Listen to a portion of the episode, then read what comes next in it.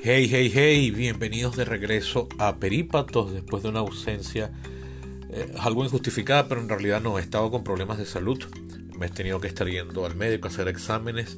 Para más colmo, tuve el tino la semana pasada de ponerme el refuerzo de la vacuna china y me tumbó horrible, pero horrible. O sea, no me sentía tan mal desde el año 2016 cuando tuve una gripe de esas destruye cuerpos que, bueno, asustó a mi mamá y todo. Así que no, no ha sido capricho el, hecho de que no me apareciera por aquí. También por el otro lado no he logrado concertar los invitados al podcast que quisiera y eso a veces me frustra. Entonces, bueno, pasa que me agarra fuera de base porque estoy hasta último momento tratando de conseguir un invitado y, y, me doy cuenta que entonces no tengo un plan B, un respaldo para si esos invitados me fallan. Y eso combinado con lo de la salud, pues me sacó de circulación. Pero aquí estoy de regreso con un capítulo eh, para hablar de cine venezolano. Hoy tuve la oportunidad de ver una película venezolana que ha estado eh, bastante galardonada desde su estreno hace exactamente dos años, porque fue estrenada el 23 de enero de 2020 en Rotterdam, Holanda, o sea, Países Bajos. Y estoy reseñándola hoy 20, del 23 de enero del 20 al 24 de enero del 22, dos años después. Y porque, bueno, me quiero aprovechar la oportunidad para hablar de cine venezolano y de Venezuela. Sin más preámbulos, pues a la reseña.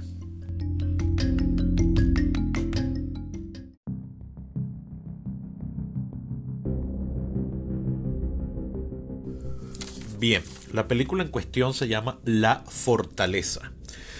Está dirigida por Jorge Tielen Harmand, quien la escribió junto con el cinematógrafo Rodrigo eh, Michelangelo.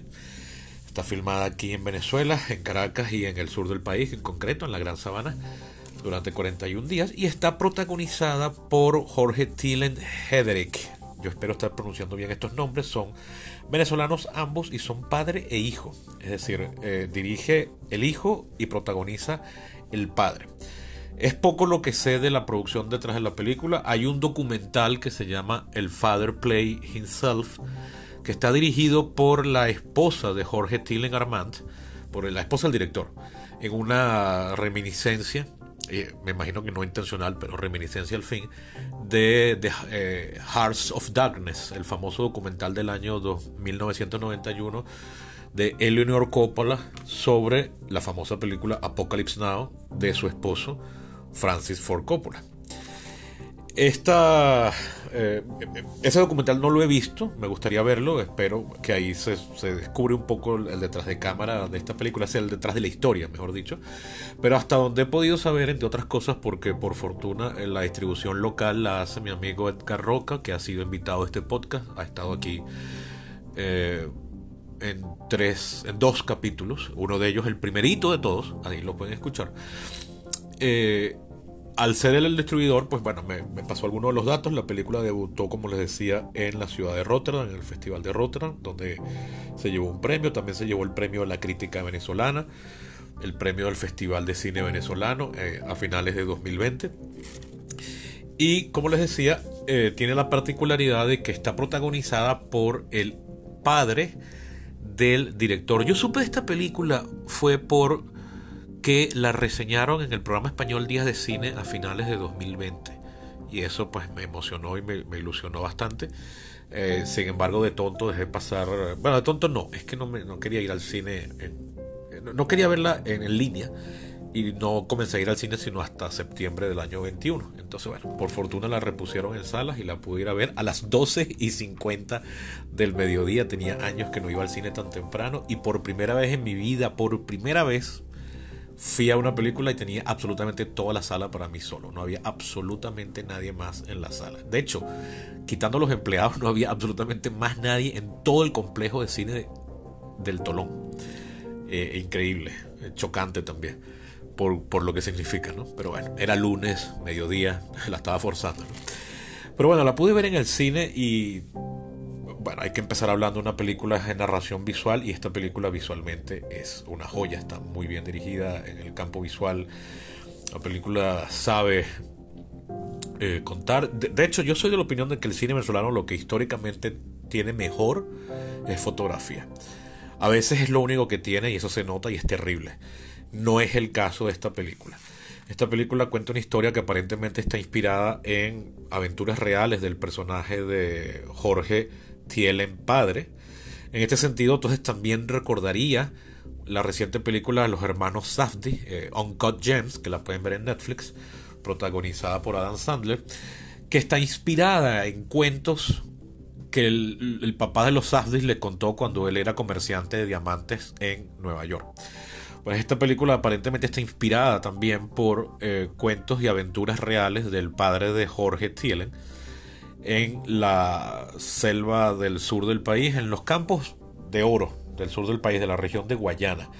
Este, la que, que, técnicamente no es selva, la gran sabana, como su nombre indica, es eso, pues sabana, ¿no? Pero bueno, la selva está ahí, ahí mismo, pues está más cerca allá que de acá. Este, este país es selva por todos lados. Pero bueno, la cosa es que eh, lo que quiero recalcar es que es lo salvaje, lo fuera de la ciudad, ¿no? las aventuras de alguien en la selva eh, suramericanas siempre van a ser eh, enormemente exóticas y al borde de toda civilización. Y en la Venezuela actual, la Venezuela del siglo XXI, pues más todavía. Además, esta película tiene lugar en, unas partes de la trama toma lugar en el arco minero que es la versión moderna, siglo XXI, del Corazón de las Tinieblas de Conrad, a principios del siglo XX en el Congo. Yo creo que no tiene mucho que envidiarle, de verdad. Y mira que la comparación que estoy haciendo es grandilocuente. Porque el, Congo belga a principios del siglo XX fue una de las experiencias más horrorosas de la historia de la humanidad. Y yo creo que aquí eh, se pueden ver cosas que recuerdan a aquellas. Y esta película no las esconde que es lo que me sorprende. Eh, una de las cosas del cine venezolano actual es hasta qué punto mostrar la realidad venezolana actual. Y porque se supone que uno va al cine a distraerse y, y, fantasear con cosas diferentes a la vida cotidiana, pero al mismo tiempo uno se siente como comprometido bueno, y yo no voy a denunciar lo que está pasando en mi país. Y esta película creo que eh, navega muy bien esa fina línea entre esas dos intenciones con una historia personal de, bueno, redescubrimiento, dicho de alguna forma un poco laxa, de parte del personaje protagónico, quien está llevando una vida en Caracas totalmente terrible.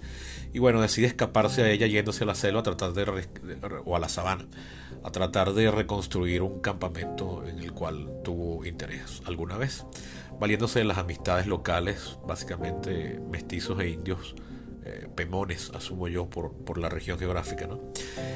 El trabajo del elenco de reparto es fenomenal, sobre todo el de Johnny Rojas, que ganó el premio a Mejor Actor de Reparto en el Festival de Cine Venezolano y de verdad lo hace muy bien.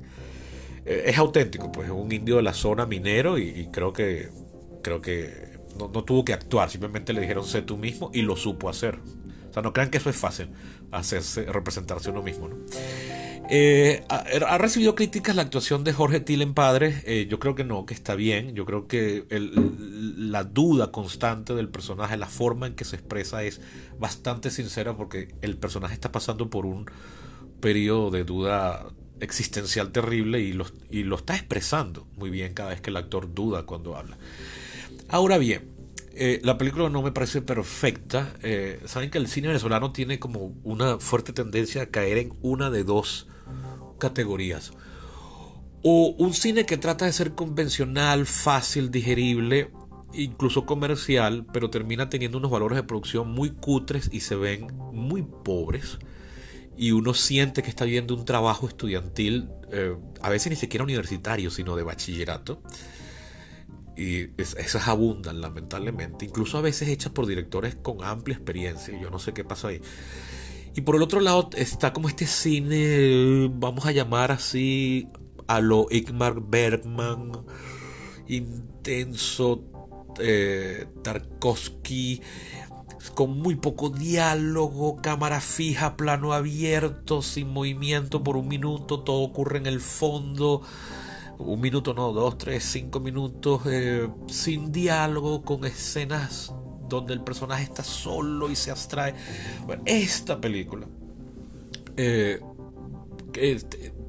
tiende hacia este segundo eh, tipo de cine. Eh, a rato se siente como un documental y eso está muy bien. Eh, con, el problema de que entonces a veces cuesta entender lo que están hablando porque bueno, está grabada con esta técnica cinema verité y entonces a veces uno se le van los diálogos, bueno, está grabado como si fuese eso, un documental. Pero a veces tiene también esta tendencia europeo-nórdica de cine de, eh, introspectivo, abstracto, donde el personaje está teniendo como una especie de tripping en la que uno no sabe si está alucinando, si se murió, si todo es una parodia. Y eso distrae saca de la trama y lo pone a uno entonces a reflexionar sobre el valor del cine como, como, como objeto narrativo. Eso no necesariamente entretiene, muchas veces al, revés cansa. Eh, es totalmente anticomercial. Entonces eso aleja, al público que debería ser el que al fin de cuentas va a entretenerse y es el que va a sostener lo que algún día podríamos llamar una industria del cine.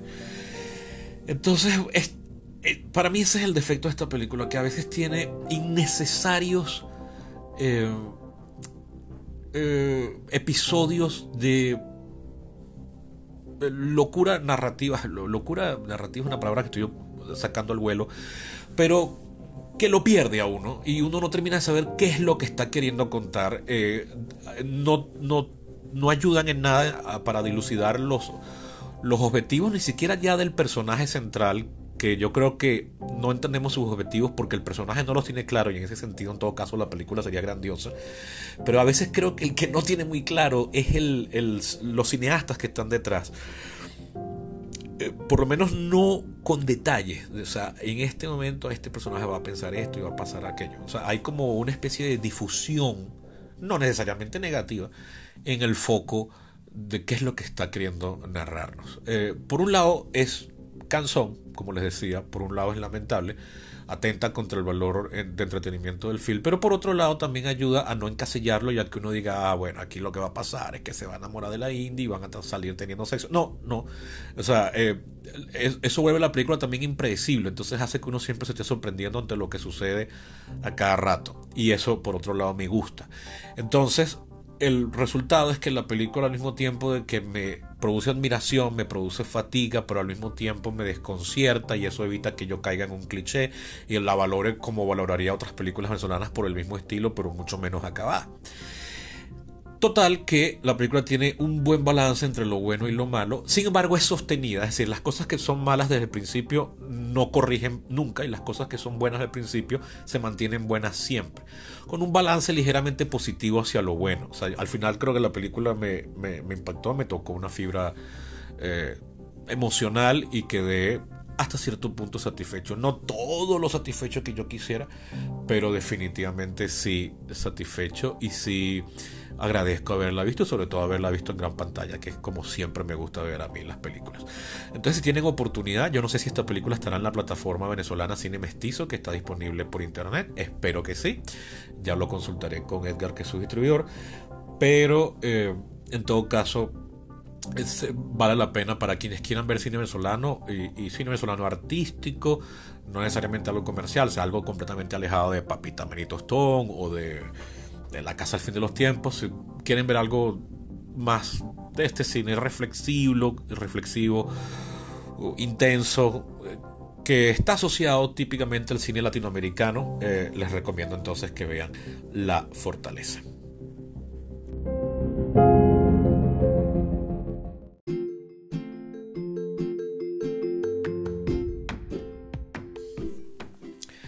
Bien, eso ha sido todo por hoy. Yo sé que les he dicho 20 veces que no quiero seguir haciendo reseñas de películas en, el podcast, pero es que ahorita no tengo ningún otro espacio donde publicar.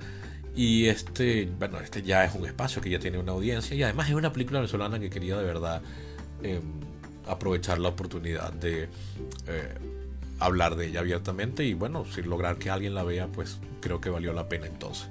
Habrán notado que no hice referencia a puntajes sobre 10 puntos.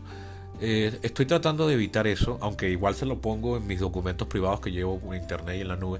Pero es que no me gusta esto de estar cuantificando el arte. Eh, me parece un poco inapropiado.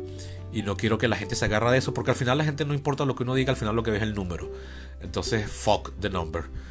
Simplemente oigan la reseña completa y saquen sus conclusiones a partir de ahí. Eso ha sido todo por hoy Eh, les confirmo si la película está disponible en cine mestizo, pero creo que sí. Y bueno, recuerden que pueden ser mecenas de este podcast yendo a mi Patreon. Se escribe patreon.com slash peripatos. Está el enlace aquí en la caja de diálogo de este capítulo. Y también haga, son, es apenas un dólar mensual. O sea, no, no empobrece ni enriquece a nadie. Se les agradecerá. Pero también pueden ayudar recomendando el podcast, haciéndoselo llegar a quien creen que le pueda gustar o interesar. Sin más nada que acotar, pues hasta la próxima.